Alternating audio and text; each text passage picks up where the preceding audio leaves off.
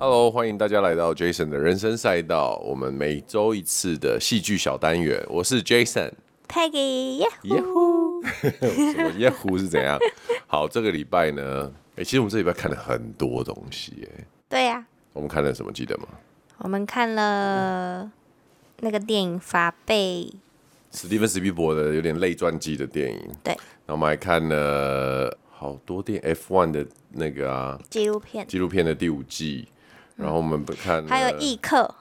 哦耶，那个下下个礼拜我们会来讲 Netflix 最近有一部片叫《异客》，把我吓死的一部片。对，然后还去休假。你真的有去啊？我有去啊。这我出差跑去休假的女人，哎呦，好可怕哦！这个礼拜我们却没有要讲这一些很厉害的片，反而是要讲一个让我们觉得也很厉害的片啊！这不是废话吗？我真的想形容词哎，我觉得它不只是厉害，它让我有一种。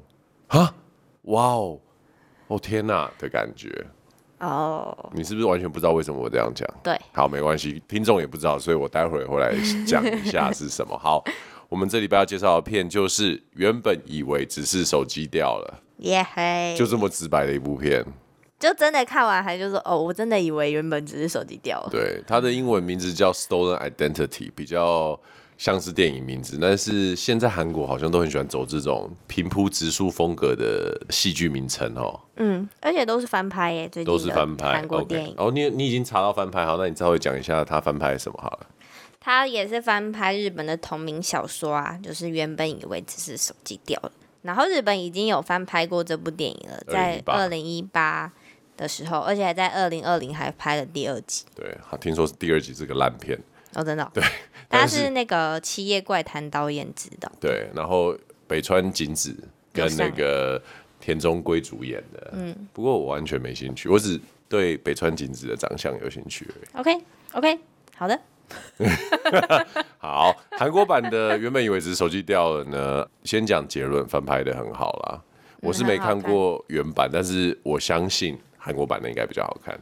我觉得韩国就是比较，他们比较会去讲这种很平常发生的事情，然后让你有不一样的想法。你刚不讲废话吗？不是啊，因为日本有时候拍的就是比较慢。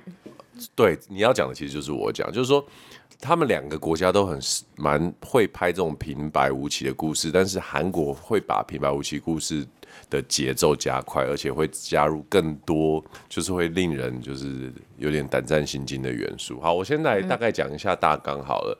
原本有一只手机掉了呢，是由女主角娜美跟男主角。俊荣跟我名字好像，俊龙。对啊，你演的俊龙，变态。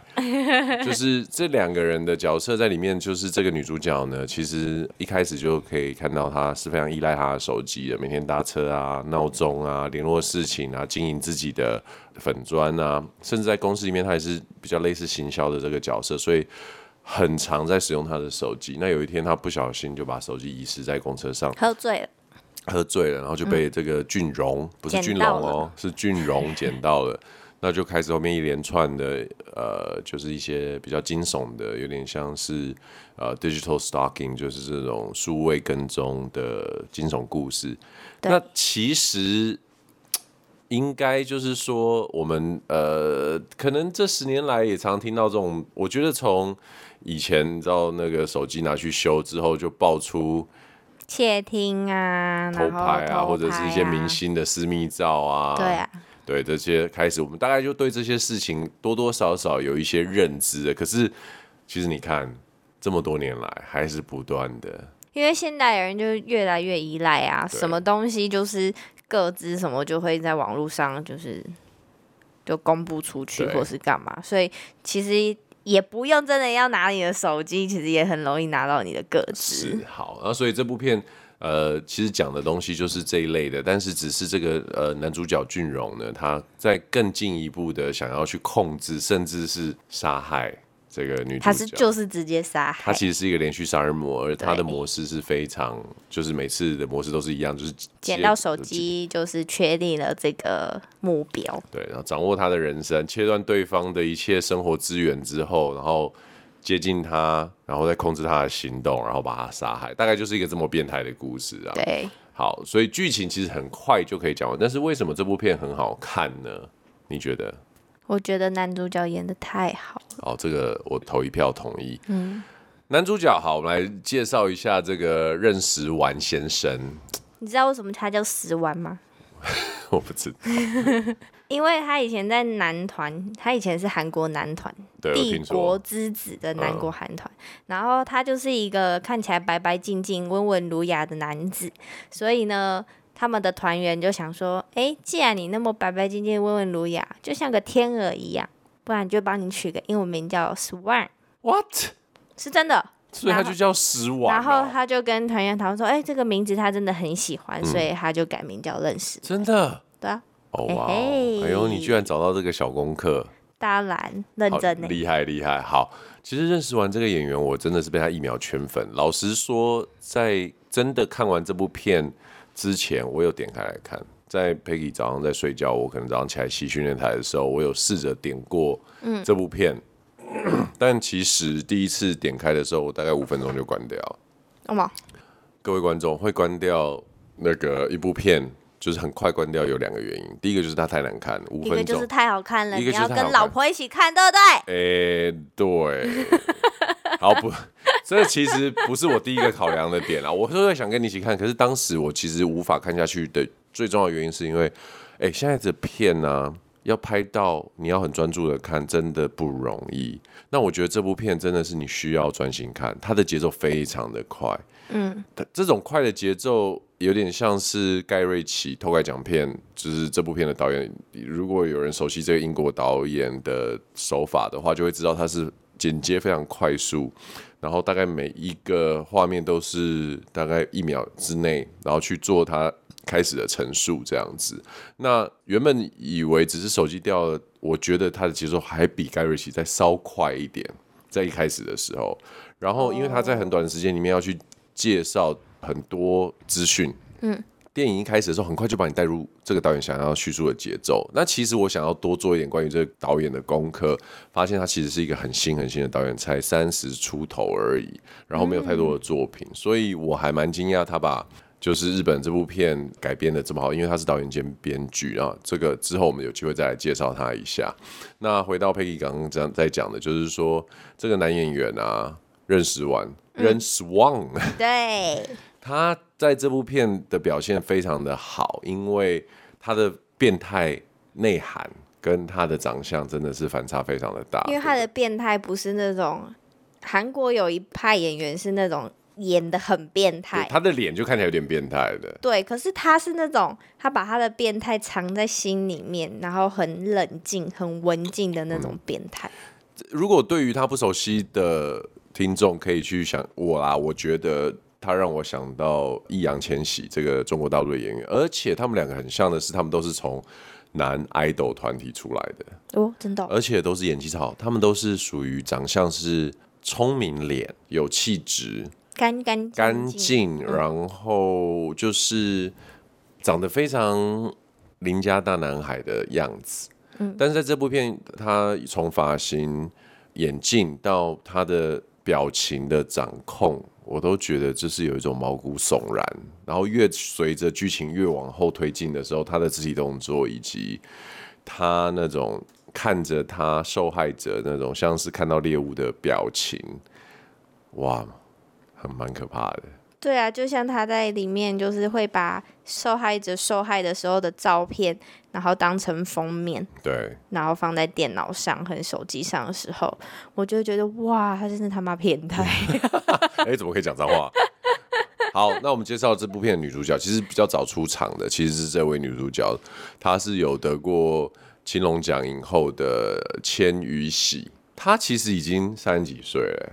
哦，可是他看起来年轻。我觉得韩国怎么尽是出这一些，就是冻龄，对啊，很夸张。然后他在这边当然是演的是一个被害者，可是老实说，我觉得这个选角呢，我个人是一半一半，因为他的长相是属于鬼灵精怪的那一型，然后眼睛大大的嘛，脸、嗯、小小的，然后有一点点的好动的感觉。嗯，我觉得啦，如果我是凶手。嗯，我绝对不会碰这一种，因为我觉得他不好控制。哦，你就是他的想法，你猜不到。也许我猜得到，可是，对了，就像你讲，我会我会觉得他的失控成分比较大。没错，也许他到最后就 开始失控吗？嗯，你好一点，你比较好控制。好，我们不讨论这件事情。好，所以其实呃，这部片的主要两位演员，也就是撑起整部片演技担当的，其实就是这男男女主角啦。嗯。那我觉得，其实这部片它的编剧。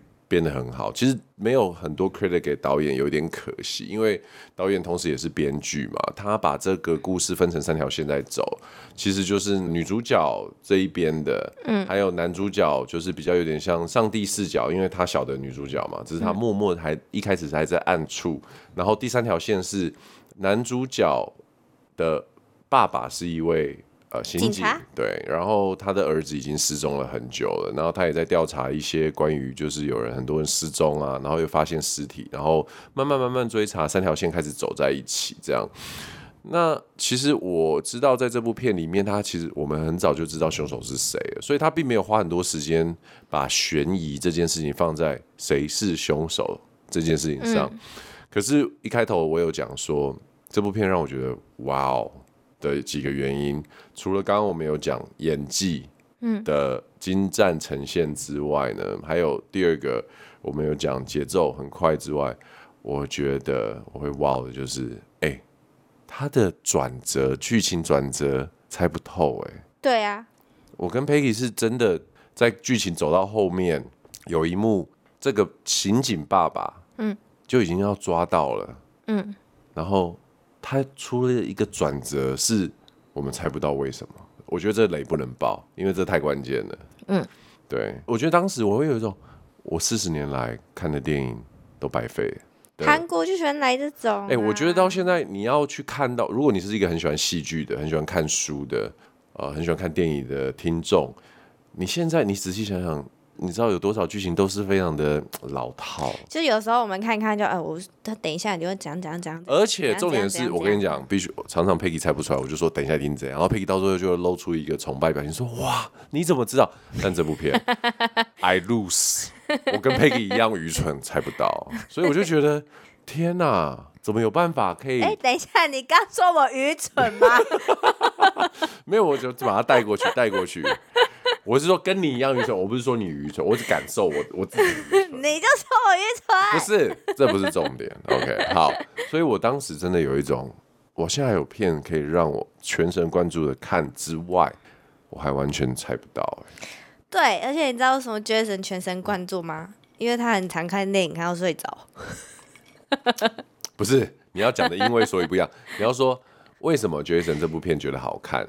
因为他平常看电影很容易看到睡着，可是这部片他没他没有睡着，他很认真看哦。你看听众，这就是我平常要 deal 的讲话模式，我还要帮他再翻译一次他讲的话，这样对。所以这部片老实说，对，真的是没有什么睡着，也没有上厕所的的点，他就是一路给你吹到底这样子。对，因为你只要错过一幕，你就会想说，哎呀，刚刚是发生什么事？为什么我现在这样这样？然后你就会想要说，哎，赶快再倒回去看一下。没错。然后回到这部片在讲的这个议题啊，也是我们还可以聊一聊的东西。你觉得它里面所讲的这个，说如果你拥有别人的手机，然后你也知道他的密码的话，你真的可以掌控这个人吗？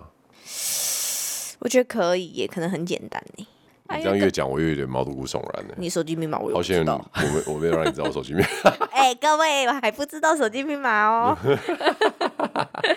哎呦，不要这样！我跟你说，这是潘朵拉的盒子，我们还是不要随便打开的好。所以回到我刚刚的问题，你觉得很容易吗？我觉得很容易啊，因为其实你看他在电影里面也是这样啊，就是讯息来了嘛，很多 email，很多朋友讯息，其实就可以掌握在他平常的生活的。步调啊，然后在干嘛，做些什么，所以他的行程就其实也看得到。然后讯息就是背景人物，大家他的生活中会接触到的朋友、家人也都知道是哪些。然后再加上他还放了他的那个镜头，然后镜头就是就可以看到他任何的密码，这样我觉得很可怕。OK，那可是问题是，就算你看了这种片，或就算这么多年来你看了这么这么多关于手机啊，然后。数位追踪啊、跟踪啊，有对你使用手机有什么改变吗？没有啊，就只是提醒自己的手机不要掉。问题是你也没有变啊。没有，就是会以后就是可能有一些个资要填的时候，你就会想一下，哎，我但你还是会填啊？也不一定啊，看看东西啊。OK，好，我觉得啦，老实说，以一个手机的，应该说科技的使用重度使用者来说，平心而论啊，要达到，应该说，如果有人捡到你的手机，好，我现在讲，如果有人捡到 Peggy 的手机，嗯，要掌握它，其实很难。因为你要。达到这件事情，你必须要做一个东西，就是说你要很依赖你的手机做所有的东西，你所有的行程都会放上去，所有的电话、所有的资讯都会填得妥妥当当的，然后你几乎所有的，比如说证件，你都会拍照留存啊，然后你要去哪边的行程，你都会写上去啊。可是朗 K 啊。Peggy 超不仔细的好不好？如果捡到他的时候，你根本觉得他要去哪，他要做什么，这人是谁？而且他的名称都会对不上。欸、你休想以为你自己很容易被追踪，超难的。我跟你讲，所以是我啊，你可能就可以，因为你什么东西你都会放在手机。我也我会比你更容易更容易猜透，对啊，我比较不容易，因为我就是太 sloppy 了。对，对所以其实我觉得这个问题没有这么的严重，只是。我觉得它比较麻烦的，可能比较立即性的，反而就是一些钱的东西，账号啊、刷卡啊、oh, 等等。那我觉得人要走向就是因为手机被拿走就被掌控，还很遥远，因为大部分人都是很懒散，然后也不会这么仔细。可是现在很多人都一直仰赖手机啊，这又不一定啊。没有。我觉得那是你没有认真看，那是因为我们生活很 close，你有在看，你知道我的行程，还有我们有在分享。可是就我所知，有好好的规划跟记录自己在做的所有事情的人，大概百分之二十不到吧。我觉得台湾人也比较少，可是其实外国人真的很仰赖手机。比如说他们都会说：“嘿，Google，然后帮我干嘛安排什么行程之类、嗯、之类的。”真的吗？你有外国人的朋友？没有，我看电视。你少了那个屁！我告诉你，全世界人类都差不多。但是真的，呃，如果要讲就是说手机上面的危机的话，我觉得比较麻烦的是这个啊。所以我个人在给听众的建议来说的话，反而会是先从跟金融有关的东西上面要去小心。也就是说，可能去检视私密照啦。哦，我在讲，我讲到一半你哦。抱歉，没有，我是先说的是这个部分账号密码哈，不要用什么老婆的生日、老公的生日或者是结婚纪念日这一类的东西之外，嗯、常常要去做密码的更新，这样子。那 Peggy 也讲了一个重点，私密照。其实我觉得私密照其实它涵盖的范围很广。有人觉得性爱照是私密照嘛？有人觉得三点露才是私密照啊？其实私密照的形式有非常的多，只要让任何你觉得放在网络上你会不舒服的东西，都可以归纳为私密照的一种。甚至是你如果觉得丑照你不喜欢的话，那我很多你的丑照，我也很多你的丑照，互相伤害啊，来啊！对，所以说我觉得大家也不用太恐慌。很多我看了很多评论，人家都会说：“哎呦，手机以后不敢。”给人家修啊，修啊，什么？好啊，平心而论啊，我是不敢把手机给人家修了。你呢？我么？不是你呢？嗯，我可以啊，我没有没什么。哎、欸，有很多我的丑照，哎，我不敢你把手机拿。没有，我觉得不要的原因是因为效益不高啦。我觉得什么意思？因为我们的手机就是让它同步啊，让它云端备份了嘛，嗯、所以修，我觉得。太危险了。老实说，我我我这边再稍微讲一下我个人的人生，就是我的经验好了。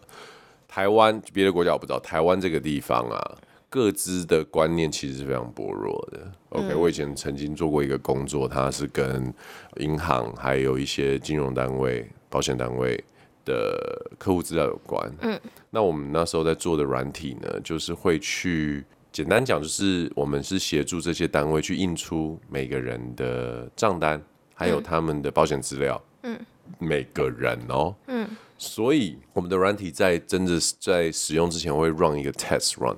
嗯。通常丢进去，照理说要丢进去这个 test run，应该都会是什么？你知道吗？都是 dummy data，就是假的 data。嗯。但我告诉你，我的经验里面，每一次丢进去的都是真实的。所以就会印嘛，我们就会测试印。重点只是要看出印不印得出来，资料正不正确，然后印出来全部都是真正的个字。然后你知道这些个字怎么处理吗？就打包就丢到垃圾桶，嗯，也没有 shredded，就是碎纸，也没有焚烧，也没有，就是完全没有任何 sensor。好，这是一个嘛，再来。像我记得有几次我去手机行，然后我要买手机，因为我看到别人来修这样子，我就觉得他们就直接把密码跟对方说、欸，哎，哦，电影里面有一幕也是，对，他去修电话的时候，修一幕的时候，对方跟他索取密码，他居然也是直接把密码写在那个资料，你能不写吗？就是你能怎么做？哦，因为我也修过手机啊，嗯，可是我就是当场直接按给他，然后他修完还我这样。我没有给他，所以人在现场嘛，嗯，对不对？我没有给他没有。OK，好，所以如果你真的万不得要去修手机的话，尽量还是待在现场，尽量不要把你的密码给任何人。对，对，因为大部分人的密码不会根据你的装置或者是账号而去改变，都会很类似。对，所以一旦你流露出一组密码，很有可能就是会影响到其他的东西。而且你知道，Apple 的手机的那个荧幕密码其实是最重要的，因为它任何的所有的账号密码，Apple 里面的，它都可以用 Apple 那个荧幕密码打开。所以人家说最难破解的就是 Apple 手机的荧幕密码。真假的？嗯，好可怕哦。因为就是很难去破解这个密码，然后它又是可以用在 Apple 手机里面任何要去。重新设定的密码的密码。了解，我刚刚那一段我完全听不懂，不过没关系，我相信我们聪明的听众应该听得懂。大家听得懂吧？应该听得懂，听不懂的请留言，然后告诉 Peggy 说你你写的。你要再讲一次吗？好啦，我们今天的分享就到这边。这部片叫《原本以为只是手机掉了》，真的很推。我觉得这个可能是今年我看来，我觉得。最紧凑的一部片，也是我觉得最不能说最好看，很多片都蛮好看，但是我觉得这部片就是它有很多面向，演技很棒，剧情很棒，画、嗯、面很棒，然后看完也会让你会去想，所以各个面向它都有。对，男女主角真的很厉害。对，但唯一要挑的缺点，你有没有什么要挑的缺点？最后没有，我只觉得女主角在里面很聪明。OK，我只觉得里面应该有一个更正一点的女生。不会啊，我觉得女主角很漂亮哎，她是我很喜欢的那种型。OK，清新。好，那我们今天就到这边喽，我们下次见喽，拜拜，拜拜。